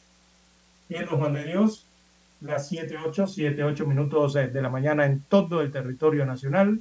Ayer también se realizaron actividades y desfiles para conmemorar los 119 años de adhesión del el distrito de Penonomé a la gesta separatista de 1903. Eh, ayer se realizaron estas actividades, terminaron tarde en la noche, más allá de las 10 de la noche eh, concluyó el desfile eh, aquí en Ciudad de Penonomé. Y Don Juan de Dios, muy nutridos los desfiles, muy coloridos, como cada año, ¿verdad? vienen diferentes bandas musicales, bandas independientes, y delegaciones a desfilar aquí al distrito de Penonomé. Eh, bueno, ayer se presentó un día lluvioso, don Juan de Dios. Oiga, caían chaparrones a cada instante eh, a lo largo del día. Llovía unos 5 o 10 minutos, se escampaba, eh, a la media hora volvía a llover y así se la pasó durante el trayecto del día, ¿no? en la parada acá en Penonomé, entre sol y algunos chubascos a lo largo del día. Esto ocasionó que Don Juan de Dios, yo no sé, eh, yo vi ayer un video, Don Juan de Dios, de una unidad motorizada Lince que se volcó, o sea, los motorizados se cayeron eh, sobre la avenida Juan de Móstenes Arosemena. Esa es la avenida central de Penonomé, así se le llama oficialmente Juan de Móstenes Arosemena. Pero anoche vi y hoy temprano en la mañana algunos videos y opiniones de qué realmente había producido o qué realmente produjo eh, que ellos cayeran, o sea, eh, que perdieran prácticamente el control y cayeran al pavimento. Y bueno, ha salido a reducir el nombre del ministro de Obras Públicas en todos esos videos, don Juan de Dios. Recordemos que ayer aquí también estaba en la conmemoración eh, la figura principal que estaba aquí en Perú ayer era el vicepresidente de la República, José Gabriel Carrizo Jaén. Él presidió entonces los actos de conmemoración. Pero no vio la calle de los Lices. En el distrito de Penonomé. Pero lo que llamó la atención fue la caída de estos eh, motorizados. Yo vi en los videos, don Juan de Dios, yo lo que vi, si tuviera titular, lo titularía que un lince pierde el control de su motocicleta, derrapa en el pavimento mojado, porque estaba mojado, acababa de llover, y bueno, se volcaron allí en la avenida Juan de Montes de Rosemena, la avenida central de Peronomé, eh, durante el desfile del día eh, de ayer, 6 de noviembre, en este distrito cabecera en el interior del país. muchos aducen que estos motorizados cayeron debido a que existían huecos o baches eh, sobre la vía, eh, en donde ellos estaban realizando acrobacias en medio del desfile en una motocicleta, ¿no? Eh, aquí en la ciudad de Penonomé. yo vi el video, es cierto, hay algunos baches sobre la avenida Juan de Montes en Arosemena, pero esos baches no son de, de, los últimos años, Juan de Dios. Esas venas que tiene la avenida Juan de Montes en Arosemena datan de décadas. Es más, esta es una de las avenidas que se construyó para precisamente por allá por el tiempo del expresidente eh, Juan de Montenegro Semena y que ha permanecido prácticamente intacta. Es una de las pocas vías o arterias vehiculares en el país que no se han dañado con el tiempo. Al parecer una de las mejores construcciones, al igual como en otras provincias, eh, que para aquellos tiempos eh, las obras públicas se realizaban o de infraestructura se realizaban con este tipo de calidad, don Juan de Dios. Eh, ahora bien, el lince cayó mientras realizaban esas acrobacias y en medio de un día lluvioso. Yo no sé si usted, Juan de Dios, si fue que cayó en un hueco y, y perdieron el control y cayeron a la vía, o cómo lo vio usted. Yo vi todo lo que usted no vio. ¿Qué vio para ver? Un hueco, ¿qué más? ¿Te vio el hueco en la calle? Ellos perdieron el control, pues sí, por eh, los huecos que hay. Eso no tiene nada que ver pues si estaba lloviendo no estaba mojado, no, son los huecos, punto. Eso fue lo que yo vi. Bueno, eh, Una moto a mí me parece... fácilmente si cae en hueco. Eso es así. Bueno, yo lo que vi fue, revisé ese video anoche y lo que vi fue a unidades motorizadas del lince que realizaban acrobacias ayer eh, en una calle mojada por la lluvia. Y ellos también estaban mojados por la lluvia, tanto su vehículo como las propias unidades. Yo lo- a mí me parece que esto constituye más un accidente en el cual estas unidades perdieron el control de su vehículo, según lo que yo observé en esos eh, videos. O sea que no fueron los huecos. No diría que no por el- el- el- la parte en la carretera en que van. Ellos viven hacia el centro de la vía. Quizás hay algunos, hay algunos baches, pero hacia los lados de los estacionamientos de la vía, más hacia la izquierda o hacia la derecha. Eh, a mí me parece que ellos perdieron el control. Y no con este eh, aquí, eh, don Juan de Dios, yo hace más de dos años, eh, y lo reitero, eh, sigo solicitando que este ministro sea removido. Se ha removido de ese cargo, don Juan de Dios, por la inoperancia en esa institución, lastimosamente.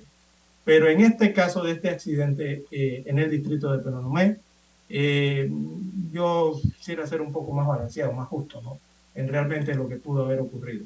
Digo, es que en una motocicleta, ¿no? O sea, usted no vio hueco ahí en el medio de la vía. en una motocicleta, eh, el tratar de hacer acrobacias eh, sobre un pavimento no es la mejor recomendación. O sea, usted no vio hueco donde cayó la moto. ¿Ah? Usted no vio ni un hueco ahí donde la moto pasó. ¿No? No, yo paso por allí, don Juan de Dios. Yo también Y en paso el por centro de ahí. la vía por donde ellos pasaron. Yo también paso por ahí, paso bastante. Cuidado que más que usted. También, si yo soy de aquí, yo soy de Penonomé. Yo no soy de ahí, por pero allí tengo que pasar por razones laborales. No en vehículo, caminando. Caminando también. Como no, y caminé eso mucho tiempo si los tribunales estaban ahí cerquita, arriba. Eso fue cerca de la entrada de la bajada hacia el río Las Mendoza para ubicar a las personas, ¿no? Todo eso se camina. Así es. Todo eso se centralea en Penonomé. Pero si usted dice que era que estaba mojado, bueno, vamos a A dejarlo mí me ahí. parece más un accidente por el tema de, la, de, de- de las condiciones en que se encontraban, tratando de realizar acrobacias y las condiciones de la vía. ¿Y por qué me no suma parece los dos? eso. Lluvia y hueco. Esa- eh, me parece más por temas de la lluvia. Eso fue un derrape, don Juan de Dios, ¿Usted sabe lo que es un derrape? en una motocicleta. ¿Usted sabe lo que es un derrape accidentalmente hablando? Ajá, sí, ¿qué es? A ver. ¿Qué es un derrape? Ajá. Mire, eso señores, pues, si usted ve el video, quien me iba conduciendo vamos a la esa pausa, perdió el control de su motocicleta incluso antes de caer, antes de derrapar. Noticiero Omega Estéreo. Desde los estudios de Omega Estéreo, establecemos contacto vía satélite con la voz de América. Desde Washington, presentamos el reportaje internacional.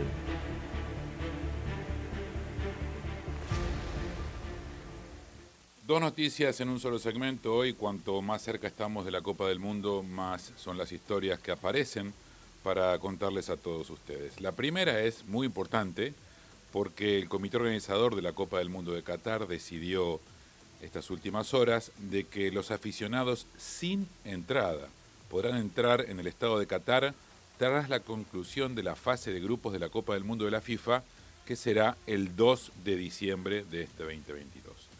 Hasta ahora solamente tenían acceso a Qatar quienes eh, tuvieran una entrada en su mano y pudieran declarar el lugar donde iban a estar pernoctando, ya sea gracias a alguien que conocieran allí en Qatar o porque hubiesen rentado alguno de los hoteles disponibles. Bueno, sorprende esta noticia que a partir del 2 de diciembre cualquier persona del mundo puede ir a visitar Qatar, ya sea porque quiera estar participando de los festejos de la celebración de la Copa del Mundo o porque tenga ganas de hacer turismo, algo que había estado cerrado hasta solamente hace unas horas. Y la segunda, y esta es más futbolística, digamos, es que la selección de Costa Rica ya dio su lista definitiva de 26 jugadores que formarán parte de la Copa del Mundo.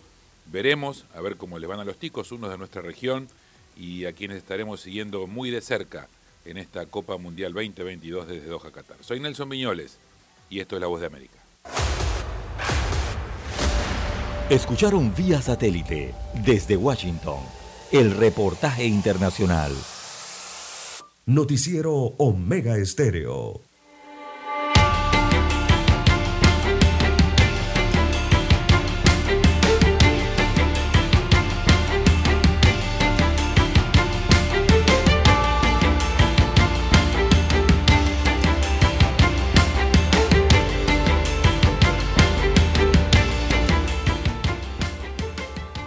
Las 7.19, 7.19 minutos de la mañana en todo el territorio nacional. En más informaciones eh, para la mañana de hoy, bueno, personal de aseo de la Caja del Seguro Social cumplió sus tareas en fiestas patrias, destaca un informe para la mañana de hoy. Eh, recordemos que durante las últimas semanas se registraron medidas de protesta y de paralización de labores en lo que tiene que ver eh, principalmente con el complejo hospitalario ubicado en la Transísmica. Las autoridades médicas eh, del Seguro Social eh, señalan que realizan esfuerzos para eh, tratar de garantizar lo que es el aseo y la limpieza en las diferentes unidades ejecutoras que conforman eh, principalmente la red de hospitales de esa institución de seguridad social, principalmente el Hospital Metropolitano, ¿no? de la Caja del Seguro Social.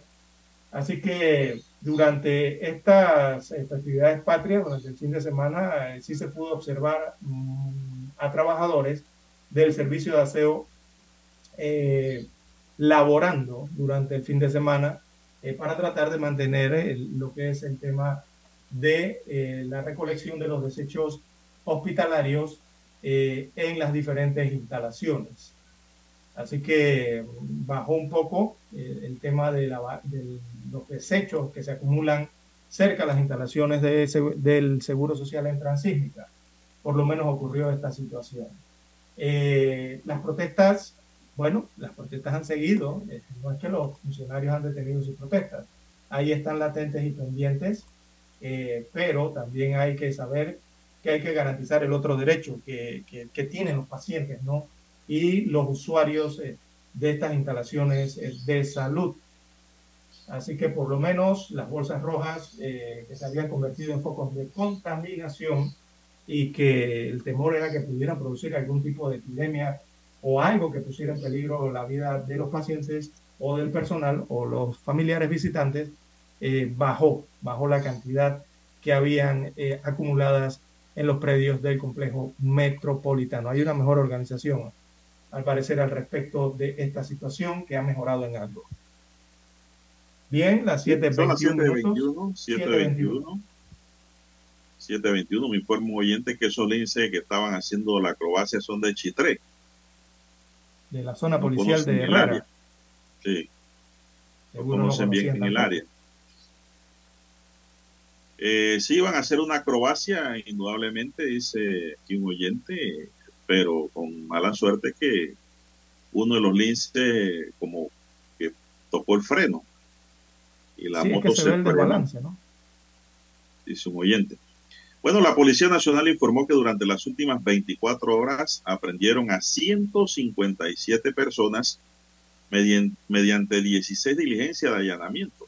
Además, incautaron 6 armas de fuego, 62 municiones y se colocaron 1.884 infracciones en todo el país. De acuerdo a una nota de prensa de la policía, de las aprehensiones desarrolladas a nivel nacional, 96 fueron por oficios, 36 por faltas administrativas, 18 por flagrancia y 7 por microtráfico. Durante los operativos también se recuperaron tres vehículos con denuncias de robo y también un semoviente. La Dirección Nacional de Operaciones de Tránsito colocó 1.627 infracciones, de estas 534 por exceso de velocidad, 64 por embriaguez comprobada, 22 por aliento alcohólico, 81 por licencias vencidas, 97 por luces inadecuadas y 22 por hablar por teléfono mientras maneja. Oiga, sí. Oiga, ¿y usted no ha notado algo ya que da ese reporte de Don Juan de Dios? Usted mencionó allí algo de luces inadecuadas. Ah, son las Eh, luces que le ponen a los carros. Sí, pero veo que ahora que uno ha estado durante estos días eh, moviéndose más, ¿no? Por la República de Panamá, eh, noto que hay una ha aumentado la cantidad de vehículos que que en este caso están utilizando luces inadecuadas, don Juan de Dios. Y el problema con esas luces inadecuadas es uno, que no se dejan ver bien o visualizar bien, y dos, que eh, están mal colocadas o, o- o mal direccionadas, y eso afecta la visión de las personas en, en las carreteras, de Dios. Eh, sobre también de los peatones. Así que el, el tránsito, sobre todo en el revisado vehicular, yo creo que ya deben ir ajustando un poco las clavijas allí, en el momento del revisado vehicular, para hacer esa corrección eh, que ya vemos está generando gran cantidad de infracciones y que no debieran darse. Eso no debiera ocurrir. Los automóviles traen sus luces eh, de fábrica y son luces que han recibido una, que, para poder instalar eso o crearlo han pasado a través de investigaciones y desarrollos en las fábricas de vehículos para evitar precisamente esas situaciones que les estoy mencionando. No sé si usted lo ha notado. Bueno, eso depende de cada propietario de automóvil. Eh, usted puede instalar sus luces, pero no con el fin de cargarlas encendidas. Se las puede tener con un fin de un rescate, de, un auxilio vial, porque alumbran bastante, ¿no? Pero no puede cargar esas luces prendidas encandilando a los conductores en la calle. Si hay un aguacero cerrado, don César, que ni se ve la vía, usted puede encenderla para que los otros conductores lo vean. Pero aguacero fuerte. Y aún así es inadecuada, pero usted está buscando la protección, ¿no? Pero cada cual que tiene esas luces sabe lo que le puede pasar, don César. Se pueden poner su boleta. Así mismo es, don Juan de Dios. Bien, don Juan de Dios, ya en la parte final del noticiero, bueno, habrá lluvias variadas, eh, de variada intensidad, me refiero en este caso, según la carta meteorológica. Eh, continuarán esas lluvias esta semana, así que no deje el paraguas en casa, súbalo a su vehículo. Eh, también hay advertencia de mar picado, sobre todo eh, esto del mar picado, eh, son oleajes, es lo que se refieren con oleajes. Hay que advertir a los bañistas durante esta semana y también a las pequeñas embarcaciones, tanto en la costa del Caribe como en la costa del Pacífico. Esos oleajes a veces suelen ocurrir algo fuertes y después provienen los accidentes, ¿no? Eh, que lamentar. Así que a tomar las debidas precauciones. Eh, hay aviso de vigilancia por lluvias y tormentas abundantes, según ha dado el Sistema Nacional de Protección Civil, por lo menos hasta el día 11 de noviembre. Bueno, ya se está viernes, ¿no? oscureciendo la ciudad, don César, ya se está oscureciendo la ciudad. Así es. Viene la lluvia.